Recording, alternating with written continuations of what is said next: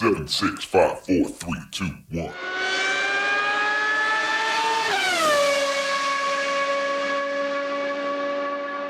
Herzlich willkommen zu Formel 1, dem Podcast mit Christian, einem spanischen Formel 1-Fan. Und mit Frank, einem deutschen Formel 1-Fan. Wir sprechen über den großen Preis von Miami. Doppelsieg Red Bull, eindrucksvolle Dominanzdemonstration von Max Verstappen. Ähm, und ich finde unterm Strich äh, interessantes Rennen, zumindest viele Überholmanöver haben wir gesehen. Wie hast du es gesehen? Ja, es ist leider schon eine Konstante in dieser Saison. Also wenn man die Red Bull weglässt, war es interessant. Okay, die Aufholjagd von Verstappen war, muss ich zugeben, auch interessant, aber leider schon so vorhersehbar, dass äh, ja, es war einfach nur die Frage, wann passiert es, ja. Was mich aber sehr gewundert hat, und ich springe dann ein bisschen sehr zum Ende, ist, wie einfach er an Perez äh, ja, vorbeikam. Ja? Das können wir nachher äh, vielleicht etwas. Ja, ich muss dir ein bisschen widersprechen. Die Aufholjagd von Max Verstappen war zwar irgendwie generell vorherzusehen und wir wissen ja von ihm, dass er durchaus in der Lage ist, sowas zustande zu bringen. Aber wie leicht er am Ende an Sergio Perez vorbeigekommen ist, hat mich gar nicht so, über, hat mich gar nicht so überrascht. Da hatte er die, die gelben Reifen, frische gelbe Mediums. Perez war auf harten Reifen. Was mich viel mehr überrascht hat, war die Performance in seinem ersten Stint. Er ist fast das komplette Rennen auf den harten Reifen gefahren und hatte selbst zum Schluss, als die harten Reifen eigentlich durch waren nach 45 Runden oder was, hatte er immer noch mehr Speed als Perez. Also er war auf dem weißen harten Reifen kontinuierlich schneller und hatte sich, ja, hat, hat den, äh, den, den Vorsprung, den Perez hatte, hat er auf seinen alten, harten, weißen Reifen neutralisiert. Also dieser erste Stint, den fand ich viel überraschender als das eigentliche Überholmanöver. Ja, also einerseits hast du natürlich recht, also dass Perez nicht so gut ist wie Verstappen, ist klar. Also zumindest für mich. Aber dass er so viel ich, ich muss halt sagen, dass er so viel schlechter ist, weil natürlich war, das war jetzt am Ende Zufall, war die Strategie von Verstappen wohl die bessere, also von den Reifen her. Ja. Das äh, war dann eine Glückssache, weil normalerweise ist das nicht so. Aber wir wissen alle, oder ich behaupte es mal, wenn es andersrum gewesen wäre, wenn Verstappen 1 gestartet wäre mit den Medium-Reifen, hätte Verstappen einfach sich zwei Pitstops äh, Abstand zum zweiten rausgefahren und hätte dann einfach ganz entspannt gestoppt und dann wahrscheinlich zweimal noch gestoppt. Also das ist der Perez. Ich weiß nicht, ob er wirklich nur viel schlechter ist als, äh, als äh, Verstappen oder ob das so eine Art Strategie war, ja, wir versuchen das irgendwie zu schonen und das irgendwie rauszuzögern, den Stopp. Keine Ahnung. Aber äh, das Ergebnis ist halt, was es ist. Verstappen ja, hat ihn. Das Ergebnis ist, was es ist, und Perez war einfach in seinem ersten Stint viel zu langsam. Also Perez hätte am Anfang auf seinen gelben Reifen mehr Vorsprung rausfahren müssen. Ähm, das war das Überraschende für mich. Ja, aber, aber, die Frage ist, war das, weil er nicht konnte, ja. oder war das irgendwie eine Strategie von seinem Team, äh, dass er halt äh, die nicht kaputt machen soll? Genau, hat er, hat er zu viel hat er zu viel Reifen geschont. Und dann muss man aber auch fragen, wie hat es Verstappen dann geschafft, auf den harten Reifen so lange, so schnell zu fahren? Er hat ja die Reifen offensichtlich nicht geschont und sie haben trotzdem gehalten. Ähm, also Fazit, er ist einfach viel besser, der andere ist viel schlechter. Fazit, Verstappen ist in einer anderen Liga als Perez, würde ich dir absolut zustimmen, aber Fazit auch, die Strategie war ein bisschen Glück. Ähm, du hast es gesagt, Glück. Die meisten sind auf ähm, oder fangen wir es mal anders an, die, die Strategie war für alle Teams identisch, das ist ganz interessant. Jeder, jeder einzelne Fahrer war auf einer Ein-Stop-Strategie. Es gab keinen Fahrer, der mehr als einmal in der Box war. Ja. Alle waren auf einer Ein-Stop-Strategie und ein paar ganz wenige sind auf Rot gestartet und haben dann auf Hard geswitcht. Einige wie Verstappen sind auf Hard gestartet und sind gegen Ende auf Medium geswitcht, was am Ende die schlauere Strategie war. Und die allermeisten sind auf Gelb, auf Medium gestartet und sind dann zum Schluss ähm, für den zweiten Stint auf Hard geswitcht. Und was jetzt besser war, Hard Medium oder Medium Hard, das war vorm Rennen so ein bisschen unklar. Denn klar, die Strecke war äh, wieder grün, wie man sagt. Es hatte nachts geregnet, also das Gripniveau war deutlich niedriger, der Gummi war wieder runtergewaschen. Und man hätte vermuten können, dass man vielleicht zu Beginn des Rennens eher den etwas gripstärkeren Reifen benötigt und gegen Ende des Rennens ähm, vielleicht besser mit dem harten zu Ende fährt. Letztendlich hat es sich genau andersrum als, als korrekt erwiesen. Der harte Reifen hat zu Beginn super funktioniert. Man konnte den Stint extrem lange äh, fahren, den Boxenstopp extrem lange rauszögern. Und äh, ja, die Leute, die auf dieser Strategie waren, sahen am Ende besser aus. Ähm, ganz interessant. Also wie gesagt, jeder auf derselben Strategie, jeder nur ein Stop. Und wenn wir gerade dabei sind, noch ein paar andere interessante Dinge. Ähm, keine einzige gelbe Flagge, kein Ausfall, kein Safety Car. Also das ist schon mal wieder eine Erwähnung wert, finde ich. Das ist echt eine Besonderheit, wenn das mal ist an einem Wochenende. Und ähm, ja, wie gesagt, trotzdem, trotzdem einige Überholmanöver. Ja, ich glaube, ein, ein Safety Car hätte dieses Rennen ein bisschen noch etwas gut getan. Äh, das Ergebnis, dass, äh, okay, dann hätte ich wahrscheinlich, oder vielleicht hätten wir die Schuld den Safety Car dann gegeben, dass der Verstappen so schnell hochgefahren ist oder dass er noch den Perez geschnappt hat oder wie auch immer. Aber wenn wir davon ausgehen, dass das sowieso passiert, also es ist ganz schnell passiert und ganz, also relativ äh, früh, ähm, hätte es vielleicht noch ein bisschen Spannung gebracht. Aber ja, im Endeffekt, das, das Rennen war, ist halt wie in dieser ganzen Saison. Wenn du Red Bull weglässt, es war sehr interessant. Es gab auch ganz interessante Manöver äh, im Mitte, in dem Mittelfeld und auch sogar hinten. Also mich hat zum Beispiel sehr gewundert, wie gut der Magnussen gefahren ist. Wahnsinn, ja, Wahnsinn.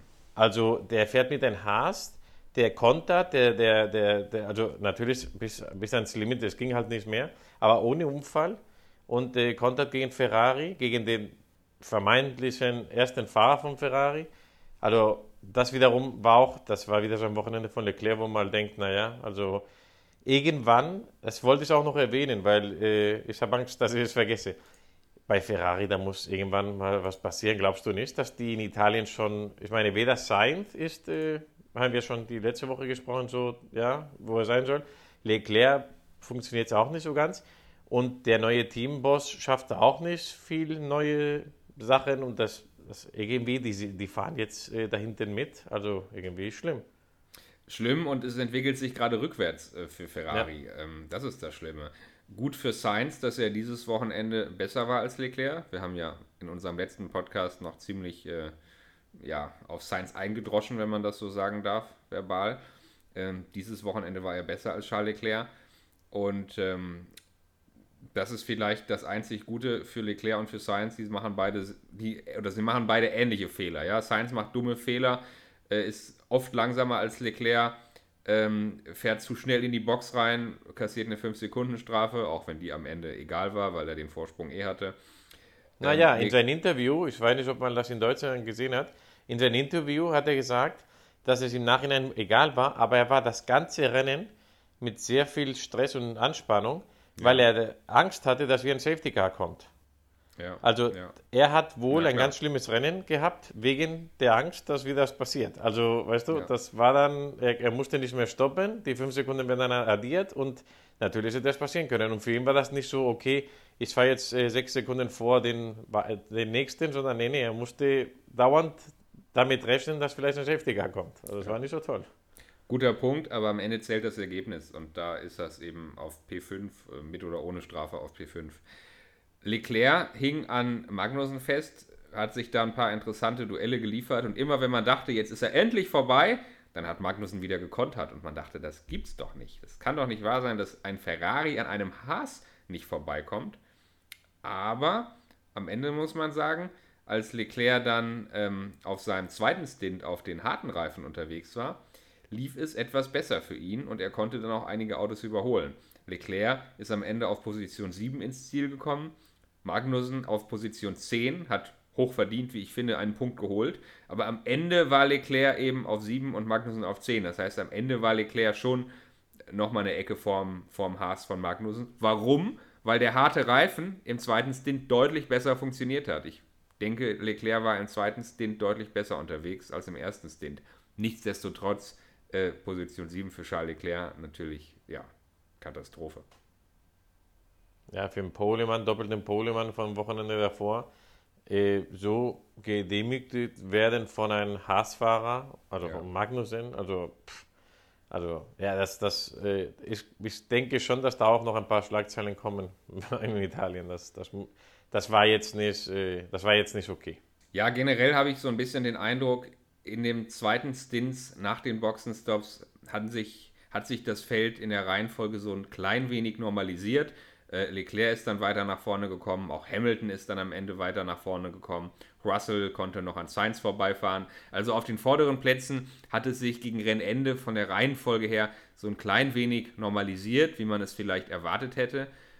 Aber was man auf jeden Fall festhalten muss, ähm, aus spanischer Sicht, und das ist klar, ich rede über deinen speziellen Freund Fernando Alonso, der hat sich da vorne an der Spitze ganz komfortabel eingenistet und der ist eben nicht nur auf dem Podium, wenn andere ausfallen oder wenn irgendwas völlig Unvorhergesehenes passiert oder wenn er Glück hat, sondern der ist da ganz souverän und ohne dass es jemals wirklich in Gefahr war an diesem Wochenende, ist er eigentlich auf Position 3 gefahren und somit der Beste hinter den Red Bull. Also wenn man mal sagt, die Red Bull dominieren und da kommt keiner dran, dann ist Fernando Alonso best of the rest. Und weder Mercedes noch Ferrari noch sonst irgendwer ähm, konnte ihm da ernsthaft gefährlich werden. Also Fernando Alonso, sehr, sehr, sehr starke Vorstellung. Gerade auch, wenn man ihn mit Stroll vergleicht. Denn Stroll im anderen Aston Martin gelingt das nicht ganz so souverän. Der hat noch nicht mal einen Punkt geholt. Ja, dieses Wochenende war ein Mordsunterschied zwischen ihm und Stroll war schon, ja, was ist der, 16. oder 17. auf jeden Fall weit aus den Punkten raus mit demselben Auto. 12. am Ende, und, aber ja. Ja, auf jeden Fall, ja, der andere war Dritter und äh, wie du gesagt hast, ganz entspannt. Also müsste er, wenn er nicht Vierter, hätte er Fünfter so sein müssen, theoretisch. Ja. Ähm, ja, also Alonso hat meiner Meinung nach ein super Rennen gehabt. Äh, ist immer dasselbe. Red Bull kann man ja nichts machen. Also das ist so und äh, wenn die jetzt nicht ausfallen oder so, dann wird das wahrscheinlich, ja, vielleicht kassiert er mal den, den Perez, mal, weil der mal Mist baut.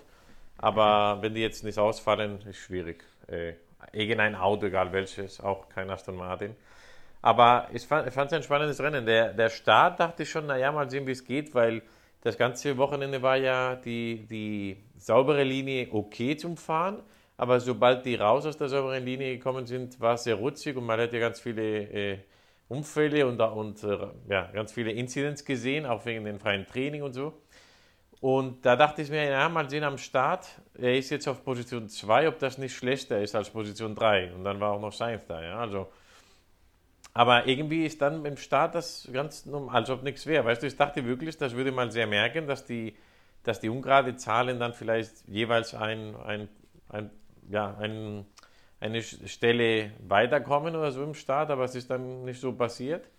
Und dann gab es noch die Situation mit Sainz, wo, wo der dann überholen musste und so. Aber wie du gesagt hast, nach den Reifenwechseln war wieder alles normal. Der hat ihn sich äh, geschnappt und auch Russell und dann war es das. Also es war irgendwie ist ein langweiliges Rennen für ihn. Er hat ja auch gesagt im Interview, dass äh, er hat äh, die Position 3 hatte niemand vorne, niemand hinten. Ja. Und er hat dann, weiß nicht, wie er es gesagt hat, aber in der Kurve so und so gibt es einen ganz großen Bildschirm und da hat er sich das Rennen angeguckt, ja. hat er gesagt. Richtig. Und da hat er wohl ein Manöver gesehen von Stroll, das hat man ja über Funk gehört, ja. wie er dann gefragt hat, wo er ist und tolles äh, Manöver und so. Und äh, ja, es war wieder so, wo man lacht, weil ich glaube, deswegen macht das auch die Regie, dass sie seinen Funkspruch da immer veröffentlichen. Ja, weil das ist doch ein Witz. Also der, der fährt Formel 1 Auto und freut sich, weil, die, weil sein Kollege in dem Bildschirm auf Platz 13 eine Überholung gemacht hat. Also. Ja. Ja, ja, das ist schon ziemlich lustig und ähm, muss man sagen, langweiliges Rennen für ihn, aber es gibt ja Schlimmeres, als ungefährdet auf Position 3 zu fahren. Und was die Situation am Start angeht, ich denke, das liegt einfach am Regen, der in der Nacht gefallen war und der die Strecke wieder sauber gewaschen hatte. Also dieses Grip-Niveau, was man von den Trainings und den Qualifyings davor kannte, ähm, hatte sich eben so ein bisschen neutralisiert und der Unterschied der Linien war dann nicht mehr ganz so wichtig am Sonntag. Was ja durchaus interessant fürs Rennen war, weil ich denke, sonst hätten wir weniger Überholmanöver gesehen. Wenn man nur eine saubere Rennlinie und eine dreckige Strecke außerhalb der Ideallinie gehabt hätte, dann wäre das Überholen noch deutlich schwieriger geworden. Ähm, aber um es mal generell zu sagen, letztes Jahr sind wir das erste Mal in Miami gewesen und letztes Jahr also die Strecke neu und die neuen Regeln, da waren alle begeistert davon, wie leicht eigentlich das Überholen wieder fällt mit den neuen Autos von 2022. Dieses Jahr hat sich das generell wieder so ein bisschen verschoben. Ähm, aus verschiedenen Gründen. Teilweise haben die, äh, haben die Ingenieure, gerade die Aerodynamiker, das wieder so ein bisschen verhindert. Also die Autos erzeugen wieder mehr Dirty Air hinter sich. Das Überholen ist im Gegensatz zur letzten Saison wieder ein klein wenig schwieriger geworden. Ähm, aber in diesem Rennen in Miami hat es eigentlich gut geklappt. Also generell von der Überholhäufigkeit muss man sagen, ähm, war das eigentlich ein gutes Formel 1-Rennen. Ja, mir hat es gefallen, aber ich muss auch zugeben, ich habe gehofft, das klingt jetzt böse, aber ich habe gehofft, dass der Verstappen mal irgendwo ein Problem kriegt, mal ausfällt oder gegen ein, beim Überholen bei jemand halt mal drankommt. Und äh, das, weil, weil das ist das Einzige quasi, was noch ein Rennen spannend machen lässt bis zum Ende. Also ja. ich habe, ich, hab, ich muss es zugeben, ich habe bei jedem Überholvorhang gesagt, naja, mal sehen, ob der jetzt vielleicht zu früh zumacht oder ob der zu, zu viel riskiert und dann rausfährt oder so. Weil das, ja, das war halt wie, wie äh, Formel 1 gegen GP2, aber nur mit Verstappen, ja. Und dann auch noch die Geschichte, wo dann gegen Perez, ich dachte mir, naja, vielleicht wird es noch spannend. Auch, auch da, auch da hätte ich mir gehofft, dass vielleicht Funken, Funkspruch, nein, nicht überholen, ihr dürft überholen. Und dass der Perez halt dann mit der, ja, sein Know-how und ein gutes Auto dann ihn halten kann. Ich meine, ein, ein Alonso hat den letztes Jahr, vorletztes Jahr, vorletztes Jahr, den Hamilton äh, weiß nicht wie viele Runden aufgehalten mit einem damals Alpin, weißt mhm. du? Halt sowas. Und dann mit demselben Auto, auch wenn die Reifen älter waren und nicht die besten Reifen, aber das war einfach ein anderes Niveau und, und ich weiß nicht, Perez hat auch nichts zu verlieren. Also da würde man sich freuen, wenn zwei Verstappen fahren würden und, ist ein, und dann ist ein Perez, weil der andere Verstappen mit dem schlechten Auto hätte wahrscheinlich zugemacht oder auch riskiert, einen Unfall zu haben, weil er gedacht, du, wenn du vorbeifährst, dann nur mit Risiko und wenn es schief geht, dann sind wir beide raus. Dann verlieren wir auch beide alles und fertig, weißt du? Aber ja, ist halt nicht so. Wird irgendwie ja. einfach gemacht oder so sieht es aus als, als Publikum? Ja, das, das ist schon richtig. Also ich kann deine Gedanken da schon nachvollziehen. Natürlich hofft man immer so ein bisschen auf Action und ohne dass man sich wünscht, dass was Schlimmes passiert, geben wir zu. Na klar, hoffen wir auch auf Safety Car und auf den einen oder anderen. Ja, vor allem auch, auch alle Teams. Ich meine, das ist, es ist halt wenn mal erfahren ist, ja, dann weiß ein Alonso, lass den Verstappen vorbei, da wo es dir nicht, äh, nicht gerade schlecht kommt, und dann versucht es dran zu halten, auch wenn es nur eine halbe Runde ist, nur eine Runde, dann kannst du mit ihm ein bisschen wegziehen und dann bist ja. du sicher, dass der von hinten nicht nahe kommt. Wenn du jetzt die Zeit verlierst, ihn zu blocken und blocken, dann machst du deine Reifen kaputt, dann kommt der, der hinter euch näher dran, dann hast du Probleme später, das ist klar, als Fahrer. Aber als Zuschauer denkt man sich, scheiße, die gehen einfach zur Seite, weil die wissen, der, der wird mich sowieso kassieren. Ist egal, ob es jetzt oder in drei Runden ist, dann soll er jetzt einfach vorbeifahren und ich versuche, das Rennen halt weiterzufahren. Und das macht es halt für uns Zuschauer nicht so spannend. Und da ich ja kein Fanatiker bin, weder von Alonso noch von Verstappen oder so, ich wünsche mir halt spannende Rennen. Und das ist halt schwierig momentan. Ja. Wir müssen nochmal über ein paar andere Fahrer reden, ähm, auch wenn es teilweise ein bisschen schmerzhaft ist. Ich sage nur McLaren. Lando Norris auf 17 ins Ziel, Oscar Piastri auf 19. Eine Runde Rückstand. Und das, obwohl McLaren eigentlich gerade Updates gebracht hat, die das Auto nach vorne bringen sollten. Ähm, da fällt einem schon eigentlich nichts mehr zu ein. Also das ist derartig desaströs von der Performance, was die McLaren da im Moment abliefern. Ähm, das ist schon wirklich erschreckend. Ja, das ist ein bisschen komisch, weil dieses Jahr spricht man, oder wir haben jetzt auch nicht das Thema, das so thematisiert momentan, weil, glaube ich, weil Mercedes quasi die große Macht ist, die jetzt wesentlich schlechter ist, ja. Aber wenn ja. du Mercedes weglässt, ja, dann, dann ist McLaren einfach, das würde, weißt du, jeder, der jetzt keinen Sitzplatz in McLaren, Ferrari oder Red Bull bekommt, ist, ich lasse sogar Aston Martin äh, weg, ja, vor diesem Jahr, hätte lieber einen McLaren gehabt als einen Alpine oder lieber einen McLaren als sogar einen Aston Martin wahrscheinlich, wenn du die Wahl hast. Richtig. Und dann passiert sowas. Das ist schon sehr hart, ja.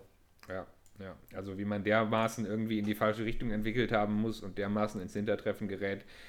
Schon dramatisch und richtig schlimm auch für Lando Norris. Der stand ja in den letzten Jahren auch schon mal auf dem Podium, konnte da ganz vorne an der Spitze schon mal reinschnuppern. Und man zählte ihn eigentlich zu den kommenden Top-Fahrern. Also ich sag mal so, Weltmeistermaterial, ne? die nächste Generation. Ja, ja.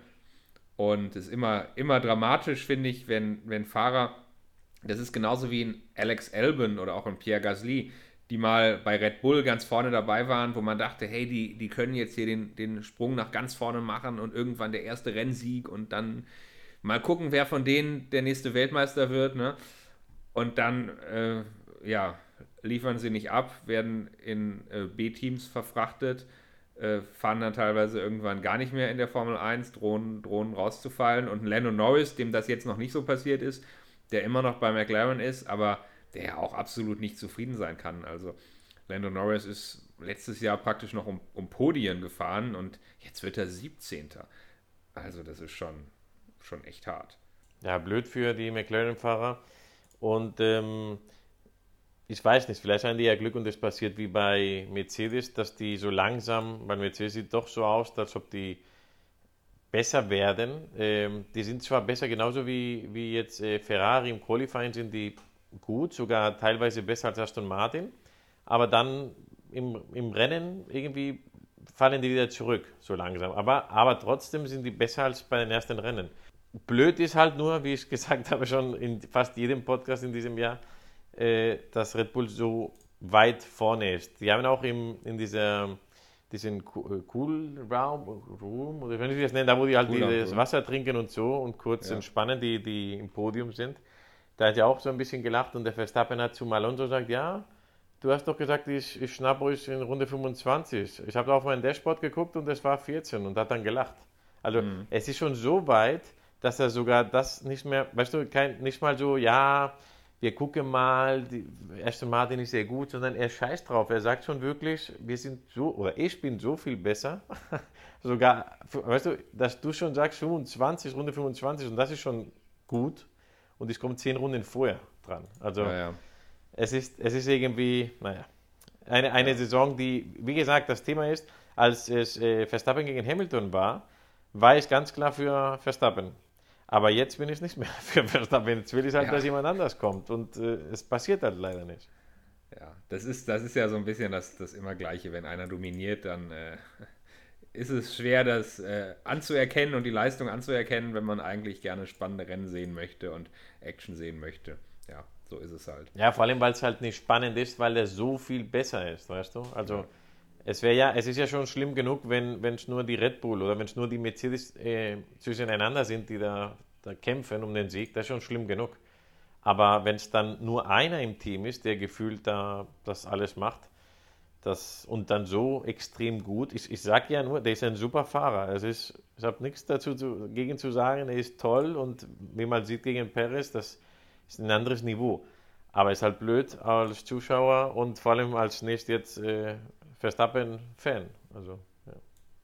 Wie hat dir denn generell die Show gefallen? Also ich meine, ähm, Miami, da gab es ja einige typisch amerikanische Neuerungen. Alleine wenn ich an diesen Einlauf der Fahrer denke, wie sie da vorher zu, zu Musik vorgestellt und präsentiert wurden. Ähm, diese typisch amerikanischen Show-Einlagen, sage ich mal, äh, großer Fokus auf Drama und auf Show.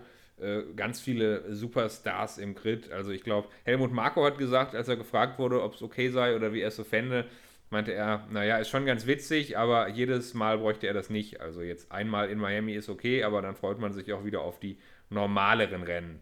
Ähm, wie siehst du das? Fandest du es lustig oder interessant oder eher albern?